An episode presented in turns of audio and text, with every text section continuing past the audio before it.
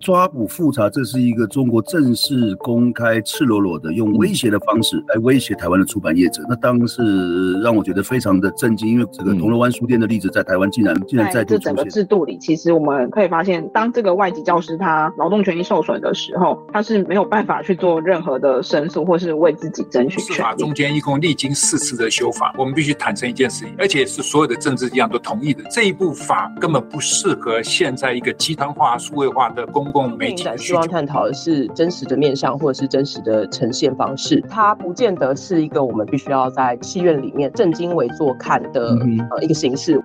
这里是灿烂时光会客室，我是管中祥，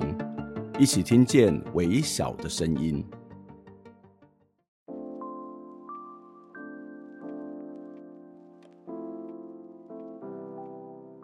台湾一直面临加入国际社会的困境。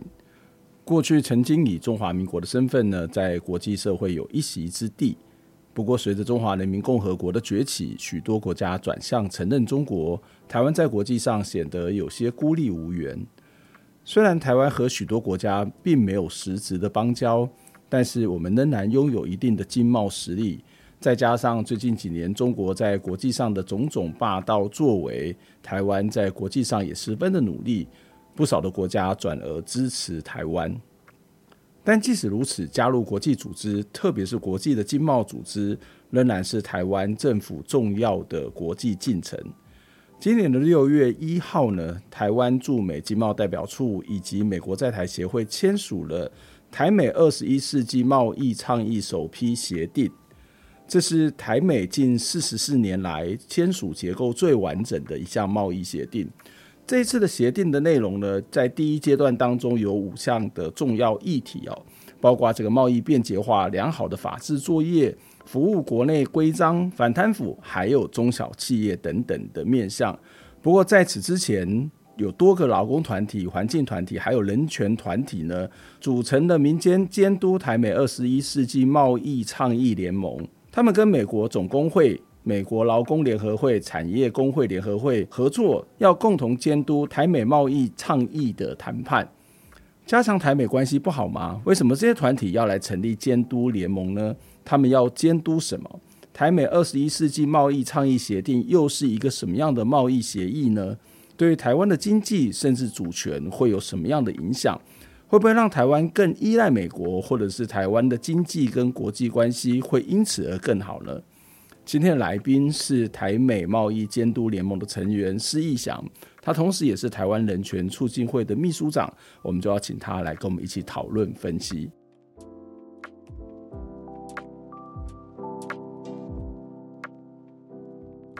逸翔好，呃，管老师好，各位观众朋友大家好。好，我想逸翔先请教，什么叫做二十一世纪哦？台美二十一世纪贸易协定啊，这个贸易的协定的目的是什么？然后有哪些的主要内容呢？好，嗯嗯，其实呃，它的这个协定的内容，开宗明义就说要呃强化这个台湾跟美国的这个经经经贸关系这样子，嗯、但其实我想大家都心知肚明，其实在呃就是现在。的这个国际的局势，然后呃，在这个中国的集权的扩张，然后它呃，在它透过比如说呃，它呃很多“一带一路”的这些呃的这个呃政策去影响呃国际很多国家他们的这个呃基础建设啊，呃政经济的状况这样子。那呃，美国政府尤其是拜登政府在现在这个局势频频的对台湾示好，那基本上它其实就是要。呃，加强这个呃对台湾关系，那呃我们经常看到的是国防上的这个、嗯、呃这个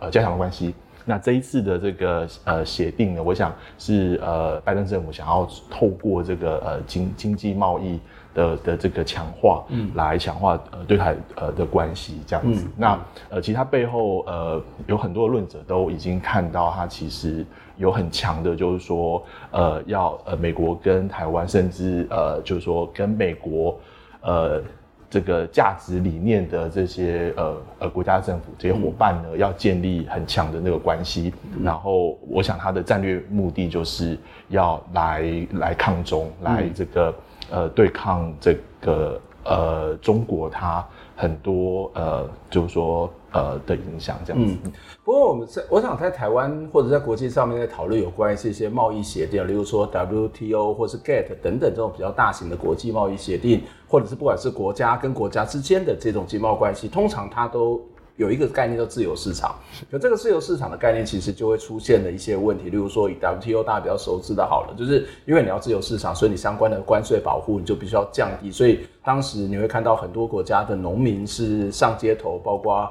呃、到这个香港，到很多地方，韩国的农民大量的这种呃抗争，或者是包括台湾也出现白米炸弹客，就是乳门、羊乳门的这样一个案例哦。那所以他会觉得某些台湾的这种。产业可能会因为这个贸易协定的影响，另外一个担忧就是说，这种贸易协定其实就是一个大国经济啦，就大国会越来越强，小国就会变成长期的依赖，完完全失去了这个经济上面的自主性哦。特别是我们看到，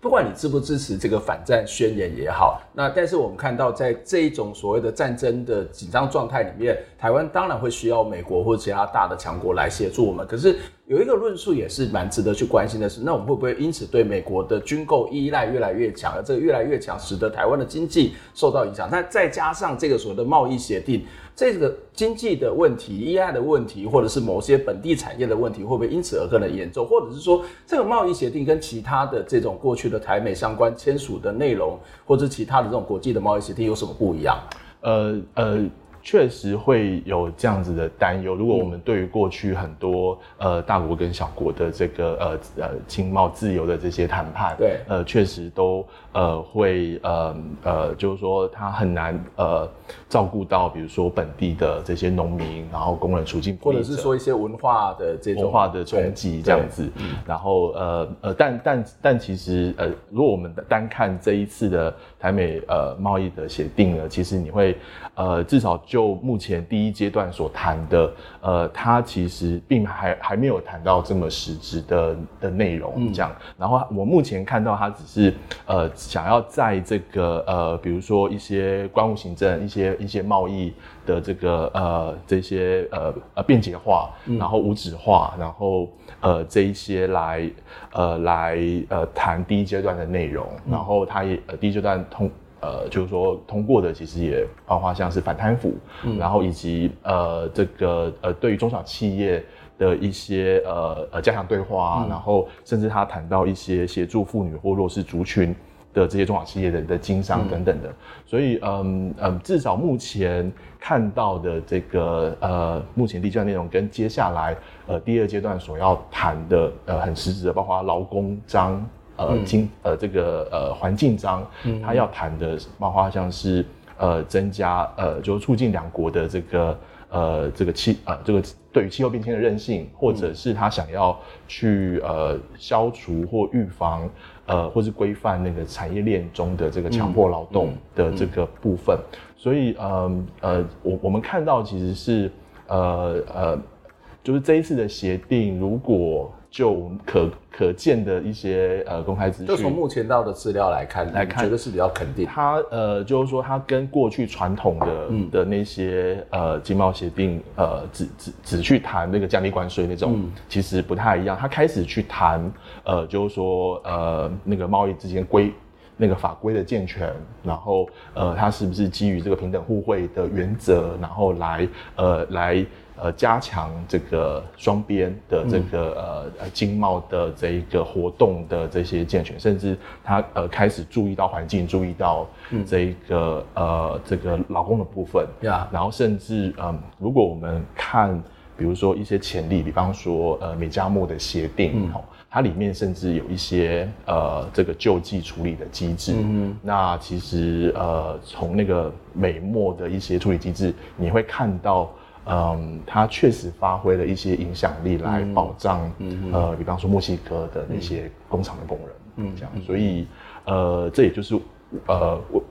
为什么民间要组织成联盟，然后希望让这个协定不会有刚刚呃郭老师所说的那种传统的，对，那那种呃，对于呃，至少对台湾的的这个呃呃这个。呃，农民啊，他的女性啊，劳工啊，对经济的自主性，或是内部的产业的自主性，都会受到产生巨大的冲击。对，对，但那那也当然是我们不乐见，所以我们就是要透过监督的力量来预防这个事情发生。嗯嗯嗯。OK，那当然会怎么样发展？也许我们要看看看到更多的这个部分。不过从你们这个联盟的角度来讲，你们所看到的资料，或是目前进行的这些呃协定的内容，基本上来讲，它可能对台湾的一些体制的健全，或是一些农农业，或者是环境，或者是这个劳工的这种落实的保障，它相对之下是比较有一些协助的，是比较一个正面的发展。不过我也发现一个很有趣的现象，就是原本这个案子我在准备的时候，它叫做。台美二十一世纪贸易协议，可是昨天啊，应该讲六月一号通过的是台美二十一世纪贸易协定，就协议跟协定，感觉是一个不同的概念吧？嗯，是，呃，其实从我们呃就是联盟的角度，我们会认为这么重大，尤其是呃，刚刚老师已经说了，就是。呃，包括官方也提到，就是呃，四十年来就是台美非常重要的一个、嗯、呃一个呃双边谈判的一个经贸的一的一个协议的过程。然后它呃，我们刚才也谈了很多，它呃呃会很有可能会冲击影响到呃台湾的人民这样。嗯、那其实如果根据条约缔结法。呃，它其实就是一个呃一个双边的贸贸易的一个的一个条约，它其实应该要送立法院审议这样子，嗯嗯、但截至目前为止，其实呃，所以改名叫协定就不用送立法院，协定就是一个行政协定，所以行政上面觉得 OK，他们就 OK。呃，基本上 是是是这样，这不是跟以前这个其他相关跟中国的协定一样，会有人产生这种怀疑啊？不管你是好或不坏，好或是不好啦，就是在在一个民主程序上面，好像应该要回到一个立法院监督，所以改个名它就可以不用嘛？你的意思是这样吗？呃，现在比较就是说，呃，麻烦的就是呃，那个包括我们的行政院的经贸经贸办事办公室。嗯都呃用一种叫做堆积木的方式来进行这一次的这个谈判的过程。所以堆积木就是说，呃，他谈到哪就就签到哪。到哪对，所以我们看到.呃，就是为什么我一直强调这是第一阶段首批的这个、嗯、的内容，是因为呃，他现在比较是做一些框架式的，或者是呃访谈服，或者是他呃做一些呃这个协定的相关的那个。呃，就是说协协议的相关的一些定义的那些内容，嗯，它比较是框架，它还没有真的谈到具体的实质的内容，嗯，那它就在这个协定上就已经双边已经在六月一号也已经签了这样子，嗯、那它也呃呃呃，我想这边肯定就是说，呃呃，台美双方都呃承诺就是会有下一阶段的这个谈判这样子，嗯、那呃呃，我们呃也就是说。嗯，就是说会，呃，一感受到就是说，因为明年台湾就要进行大选，对，对，那我们听到的一些风声是说，很有可能在今年十一月，嗯，呃，就是大选前，呃，这一个呃下一下一阶段的实质内容谈判。可能也会很快速的就会签订这样子，所以呃，我们民间就是这么急迫的，呃，就是说希望去呃争取更多的呃这个政府跟民间的对话，嗯，然后呃以及呃希望政府公布相关的进程，其实就是我们、嗯、呃看到他这种堆积木的方式，然后又不送立法院审议，那呃很可能他很快都通过，但即便即便他通过的内容很很有可能就是跟传统的这个。呃，这个呃那种新自由主义式的这种协定不一样，嗯、然后内容可能对本地的劳工、呃女性环境很好，但呃它它其实就是会令我们担忧，就是说它会不会偷渡了某些东西这样。所以其实不管是好或不好，基本的民主的程序、程序的正义都应该要去遵守了。好，那你们也成立这个机构，名叫做民间监督台美二十一世纪贸易倡议联盟。哦。那呃，这个组织其实我觉得蛮有趣的，就是有蛮多的工会团体或是环境团体的这个加入。那为什么你们要成立这个组织？然后为什么是以工会团体跟环境团体作为一个这个组织的主体呢？呃，因为从从这个协定从去年呃开始在谈的时候，呃，我们呃其实呃也有获得美美美国的工会、美国的这个公民社会。嗯的这一个呃讯息，而且他们也非常急急切的来跟台湾的这些呃工会啊、呃义工团体啊，有很多的写写作，甚至在今年的这个呃三月呃下旬也举办了一个工作坊，就是这个两边的呃公民社会在讨论这个应应的策略。那呃就是说希望呃，可可以让这一次的的协定的相关的的内容，确保它是保障劳工的，然后保护环境的这样子。嗯、那呃呃呃呃，就是说那个呃呃，其其实组组成这一个呃联盟，就是因为我们呃看到呃以美加墨协定的这一个、嗯、呃框架跟内容，还有它相关的处理机制，我们呃觉得这是一个重要的机会，然后。呃，可以让台湾的呃，不管是劳工的权利，或者是相关的法法规范，是可以有一个提升的机会。嗯、比方说，在美加墨协定呢，嗯、它在签订过程，呃，跟之后，它都要求就是那个两两国要呃做一个法规调试，也就是说，至少在这个劳工呃劳工的部分呢，呃，它明明确的说，这个呃国内法规要做一个。修法，然后要符合这个 I L O 国际劳工组织的这个几项呃核心公约，包括禁止强迫劳动、禁止童工，然后这个呃保障呃结社团结权，还有这个职业安全卫生跟这个消除歧视。嗯，那那在台湾，因为我们有这么多外籍移工，嗯，呃，其实就近乎是强迫劳动的状状态。那所以我，我们有看到一个机会，就是说，呃，这一次的协定如果比照美加墨的协定的话呢，那是不是我们台湾政府就，呃，比如说在相关的不管是本劳还是外劳、外籍移工的这个相关的规范都要。有一次大幅的修改，然后、嗯、呃，然后呃，在这个经贸的框架下来进行。嗯，所以你刚刚讲到 ILO，它事实上有五个很重要的一个项目，就是包括结社自由与有效呃承认这个谈集体谈判的权利，然后包括消除一切的形式的强迫或是强制劳动，废除童工，那消除就业与歧视。呃，职业的歧视，然后这个安全且健全的健康啊，环境的工作环境有这五项的国家义务，所以你要从这五项的国家义务，觉得当我们要去加入这样的一个台美贸易协定的时候，呃，那我们是不是要按照这个标准？而这也是这个台美贸易协定它要求的标准。呃，就是目前我们还不敢说，我我我就是说，只是看到美国跟其他国家签订协定有这样子的 OK 潜力，但关键还是看就是说。呃，下一阶段，呃，谈判内容是是什么？会不会包含、嗯、呃，就是这些对劳工有利的部分？所以，嗯、所以民间才这么急。那、啊啊、如果美国就说这个不在意是你们家自己的事情，我们台湾也不是很在意的话，那那这个怎么推？那那那他就他就是呃，完全就回到过去传统的那一种自由贸易、自由贸易、新自由主义这样子。嗯、那。就跟他呃前阶段所承诺的一些事项是违背的，Okay. 那我们当然就是要呃可能要呃采取更强烈的这个行动来抗议这件事情。也就是简单讲，这个一个贸易协定，从你们的角度来讲，它事实上是一个有助于台湾的这种。呃，不只是经贸的发展，或是国际关系的链接，或是在全球战略的位置，也可以透过这样一个协定协议来去保障我们刚刚谈到的这个 ILO 这个五项的基本的这种所谓劳动权益或是环境权益的一种保障。只不过它到底会不会落实，我们现在恐怕还不知道。所以你们就成立了这样一个监督的机制，监督的团体要来去。做这样的一个 push 的动作，我我们先休息一下，我们待会儿再回过头来，因为在这些诉求当中，呃，有些台湾其实已经做得还算不错，有些可能还有特别要去关注的地方，特别是刚刚呃议长提到的这些所谓的移工的问题，或者是我在这些诉求里面也看到他们对于所谓的强迫劳动这件事情是特别在意、特别关心的。我们先休息一下。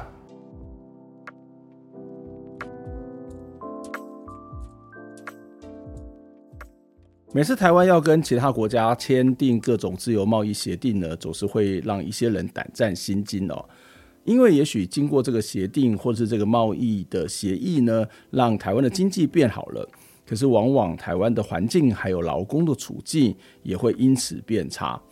不过今天的来宾施一翔，同时也是台美贸易监督联盟的成员，他在刚刚也说了，美国近年来的贸易政策有一些转变哦。所以要在新签署协商的各项领域及双边贸易协定当中呢，会放进去劳动的专章。这个专章呢，会约定签署各方的国内劳动法规政策，必须符合国际劳工组织 ILO 制定并且提出的国际劳动基准，以防止贸易伙伴因为不正当的低人力成本而获利。如果依据 ILO 的工作基本原则与权利宣言的规定呢，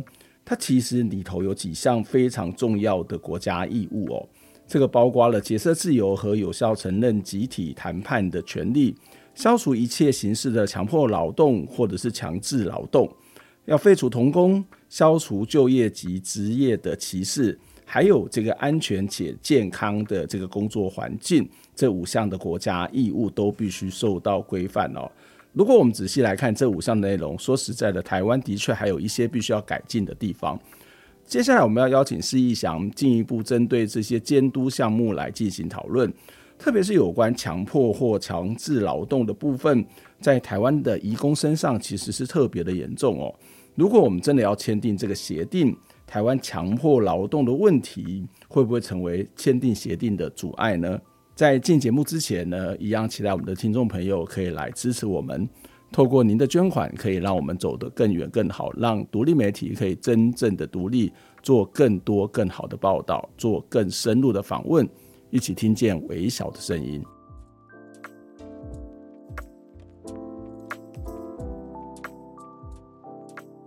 欢迎再次回到《灿烂时光会客室》节目的现场，我是主持人管中祥。我们刚刚在上一段节目当中，易翔也大概跟我们讲了这样的一个协定的这个背景哦。那在这个过程里面，呃，有很多值得关注的议题，就是它会不会出现这个传统这个自由贸易协定？很多国家或者全球性的这种自由贸易协定的出现的这依量依赖的问题啊，或者是会造成这个经济自主的问题，或者是哦，其实就变成某种另外的经济殖民的这种状况。那当然，以上从他们自己所收集资料来看，似乎比较没有这个问题，但是也没有办法保证这个问题它不会发生。然后，所以在这个签订的过程当中，呃，台湾的政府应该扮演让什么样的角色，或者是能够像刚刚一直谈到美加墨的这个例子哦，让这个台湾的这种劳动权利可以借由这个国际的力量来提升，恐怕也是一个非常重要的一个部分哦。那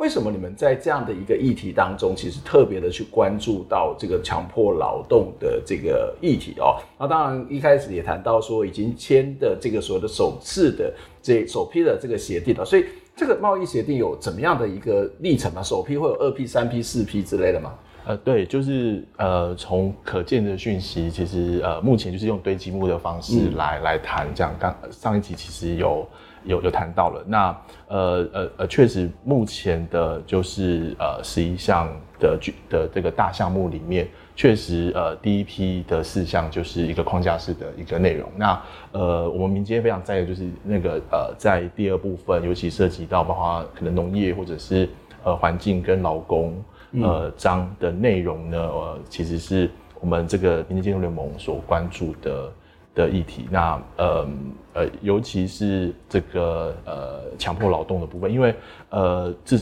从台全会跟很多义工团体，嗯，呃过去呃其实呃都会在比如说美国国务院呃公布这个 tip to report，就是人口贩运报告，嗯、或者是这个呃美国劳工部呢，他们近几年都会公布所谓的禁止童工及呃强迫劳动的清单，这样。嗯那呃呃，其实为什么会有新疆棉？其实就是在这个清单的公布之后，变成全球瞩目的焦点。那呃，台湾的远洋渔业因为一直发生很多的这个呃悲剧吼，所以它也连续两次被美国列入呃强迫劳动。没错，对，所以我们就感受到，那这一次的贸易协定呢，其实呃呃也有预告，就是说会处理产业链里面强迫劳动的议题，所以呃。呃，这个就是呃，这个这个阶段，呃，我们呃会希望积极的让民间的诉求、义工的诉求可以被放进那个。呃，协呃协议的内容里面，嗯，如果以你刚刚谈到远洋渔业的这个渔工渔工的问题哦，特别是境外渔工的这个处境呢，嗯、我们其实，在节目当中过去这这么多年来，易翔也来跟我们分享过两三次哦。那我们就用这个例子来看，就是说目前台湾的远洋渔工呃面临到什么样的一种处境的这些为难，或者是这些危甚至是危险哦？那你们在这一段时间也提出了一个所谓的 WiFi 要装 WiFi 的这样的一个一个诉求，一个联署。那从这样的一个一个协定当中，这个协定假设是刚就如你所说的，它能够去提升台湾的这些呃相关的劳动权益，透过国际力量，让台湾的这种呃强迫劳动或是相关的剥削的问题可以降低，甚至是呃消失的话，那从这个例子来看，它到底可以做些什么事情？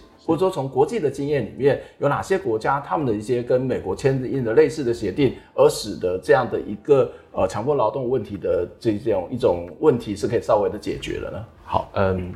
嗯。这个这个问题有有好好好几个层次。呃，首先，如果从这个呃美加墨协定的这个潜力来看的话，嗯、呃，其实它那个协定内容呃很重要，其实就是它呃这个争端解决处理的机制。好、嗯，那不管是在这个美加墨的环境章还是劳工章，它都有一个呃呃一个委员会，它可以进行调查，然后这个呃调查结果会会会经过一些专家委员呃的这个呃。的决定呢，然后持续的追踪，呃，这个相关的破坏环境或者是呃侵害劳工权利的情况有没有改善这样子。嗯、那呃还有一个就是我们呃就是说非常希望在呃这个台美的协定也能放，就是所谓的呃快速反应机制。嗯，那这个快速反应机制呢，从美加墨协定的一些案例就会。看到一些呃，比如说呃，美国在墨西哥设设的厂，然后呃，造成当地的墨西哥的工人的这个权益受害的时候，呃，就是说呃，那些工人就呃，在这个快速反应机制里面去去提出，那这个快速反应机制它就在短时间内做成调查，然后呃，就有确定有有违反相关的，比如说刚刚提到的这个国际劳工呃组织的相关的呃人权公约的话呢，呃，它。呃，其实就会呃实实在在的去做成拆除，而且那个拆除是这些呃资方工厂的痛点，就是他会呃取消这个呃关税协定，或者是他会呃就是说公布呃相关的这些名单，嗯，好，然后直到你情况改善为止，他才会呃停止这个这个制裁。那所以呃几个就是呃进入快速反应机制的案例。呃，确实都呃有呃发挥效果，然后呃保障了工人的权益，这样。嗯、那放在这个台湾的脉络的话呢，呃，我们这次关注焦点为什么会放在移工？是因为呃这个海鲜制品它呃其实有一个很清楚的这个全球的产业链。对。那呃呃，当我们在吃海鲜的时候，我们吃的鮪鱼罐头，呃，吃的这些呃这些海鲜制品。它呃，就是从这个捕捞，然后呃，这个呃，这个呃，把它呃制成海鲜制品，然后到出口，然后到销售，嗯、它是有一个很清楚的一个产生产链，生产链，然后甚至呃，台湾呃，这个海鲜制品的一个很重要的市场其实是美国，嗯，这样。嗯、那台湾有个非常大的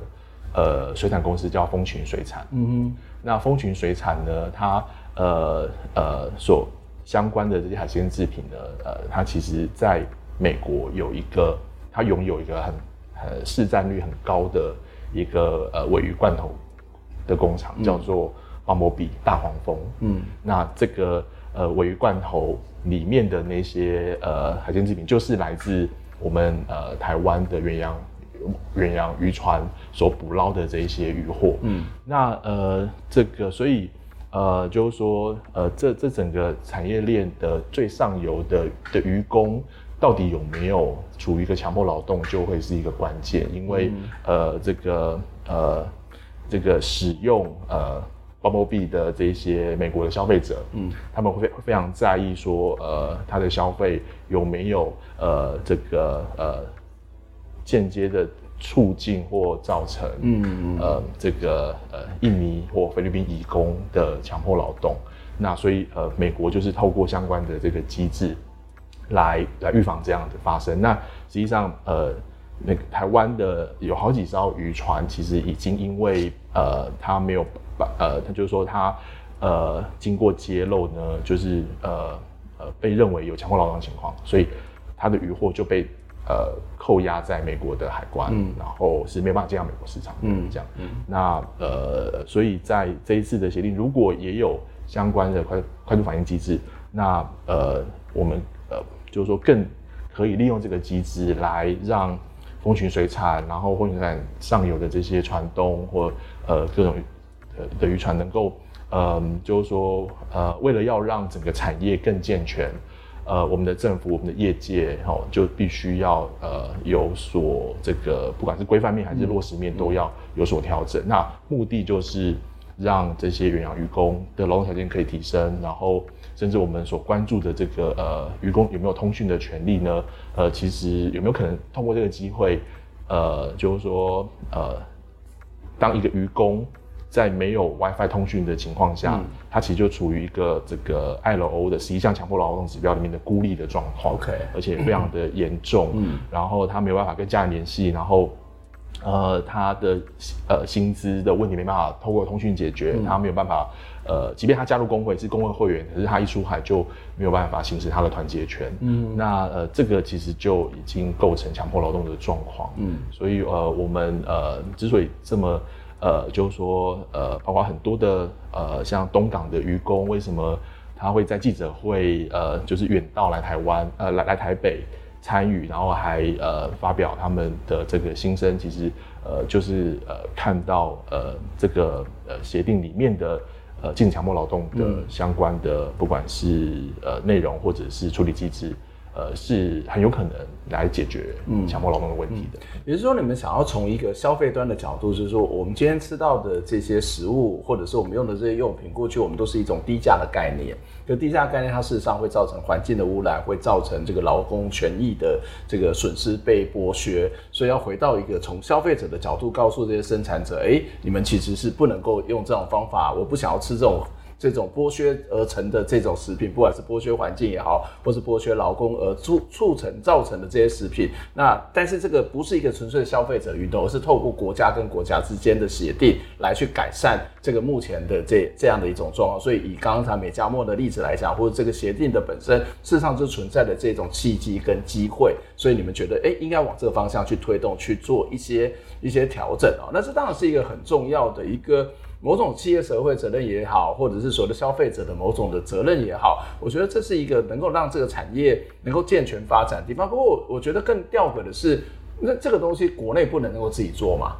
好，就是说我们自己的渔船，就是政府立个法叫国内的渔船，你就一定要装 WiFi 嘛？如果没有的话，我就不准你出海啊，或者我就不给你某种的鱼捕鱼的这个权利啊。那这个不就解决了吗？那为什么要透过国际绕一圈呢？我觉得这有点吊诡、欸。呃，这其实其实不冲突。呃，其实呃，包括民间团体呃，其实都是呃多方的在、嗯、在在进行。嗯。那呃，包括就是为什么去年呃这个行政院要公布逾越人权行动计划？嗯。那其实它就是呃在回应，就是说包括民间呃民间团体、国际媒体或还有这个呃欧盟美美方市场的压力。嗯。那不断的去。呃，去呃证实台湾的远洋渔渔业就是一个血汗的的的的劳动，然后呃呃是一个人口贩运是呃是非常严严重当代奴工的的议题。那呃，所以我们的政府就透过这个行动国家国家人权行动计划来试图要要改善。那呃，这个确实政府有在做，但、嗯、但其实它的效果很有限，因为呃，就是说呃，我们呃，其实最吊诡的其实是我们的境外聘雇远洋渔工的主管机关竟然不是劳动部，而是、嗯、而是农委会这样。那这我们是谈了很久，这是一个 这是一个这个结构性的问题。哦、那那呃，所以就是。呃，为什么这个台美贸易协定这么的重要？是因为，呃，如果他接下来谈判内容会有一个法规调试，嗯，那呃，或许他呃这个呃这个美方或者是这个呃政府如果愿意去呃遵守这个协定的话，那他就必须要承诺要呃在这个相关的规范啊，比如说呃，我们就呃让那个。呃，聘雇双轨制能够呃终终止，然后让呃农委会渔业署就呃对不起农农呃农业部渔业署就好好的处理产业的部分，嗯、那工人的相关的保障规范就由这个劳动部来负责，嗯，那包括呃这个呃聘那个聘雇呃之间的那些问题，中介费的管中中介的管理，然后呃劳权的保障这些，其实都应该要回归。回归劳动部这样子，嗯嗯，我我觉得这是蛮妙的，就是阿里的喝啊，卡里泽的喝啊，阿阿基尔郎来卡里 来的，就是按按照的国际的这个国呃这个所谓的协定，然后来让自己的政府才甘愿去做。我觉得这有点本末倒置嘛？呃，可以这么说，所以我们的政府就是就推不动之类的嘛。呃，政府有想要推，但其实呃，历来其实在压力不够大。对你，你知道，如果你去看那个人口贩运防治法，或者是这个呃，我们不谈渔工，谈那个这个永续渔业 IUU 好的这些台湾渔船呃破坏海洋资源的这一些相关规范，它是怎么来的？它其实就真的。每一次都是国际的国际的给我们国际的压力，我们才嗯才缓慢的回应，然后走到今天。然后然后确实很吊诡，就是为什么我们政府不一一步到位，然后都是要要那个爆发很多的呃事情，很多人的牺牲，然后才愿意呃用很小的这个改革的方向往前进这样子。嗯，对，所以也呃也就是说要加入这样的一个国际的这种贸易的规定，那本身的产业的健全。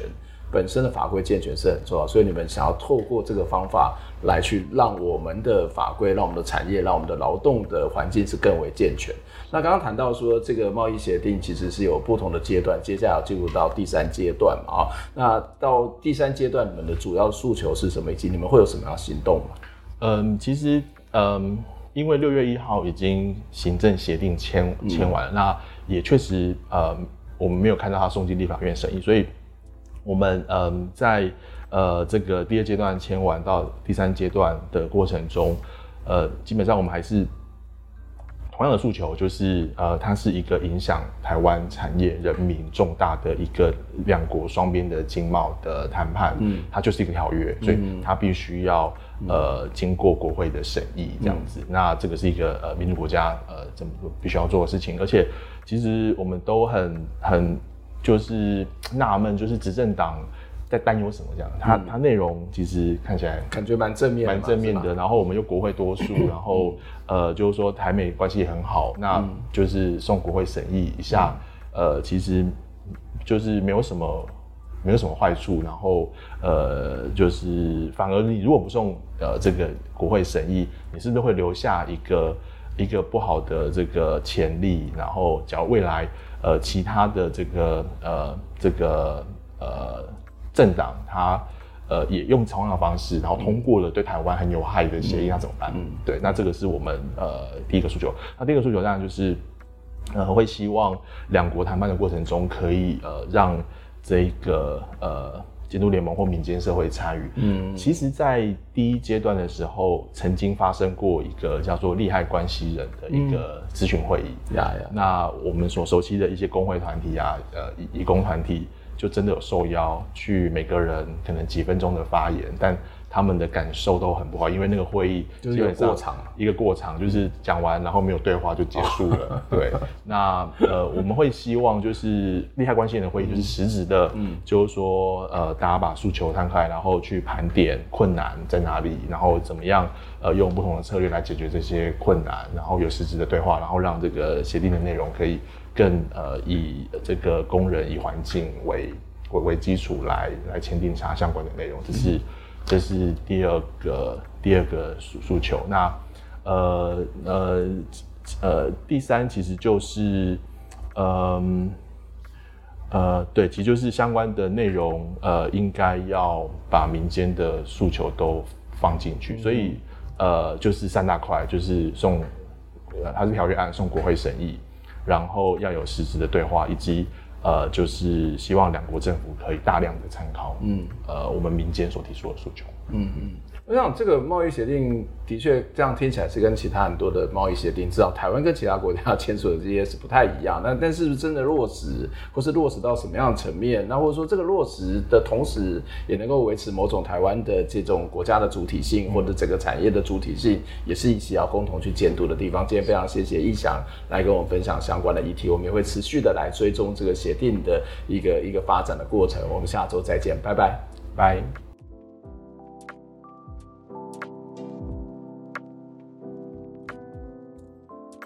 听完这期节目，你有什么样的想法呢？非常欢迎您可以留言来跟我们分享您的看法、您的感受。当然，也期待您可以透过捐款的方式支持我们，或者订阅我们的节目、分享我们的节目，不管是 YouTube 或者是 Podcast 频道。谢谢您的收听，下周再会。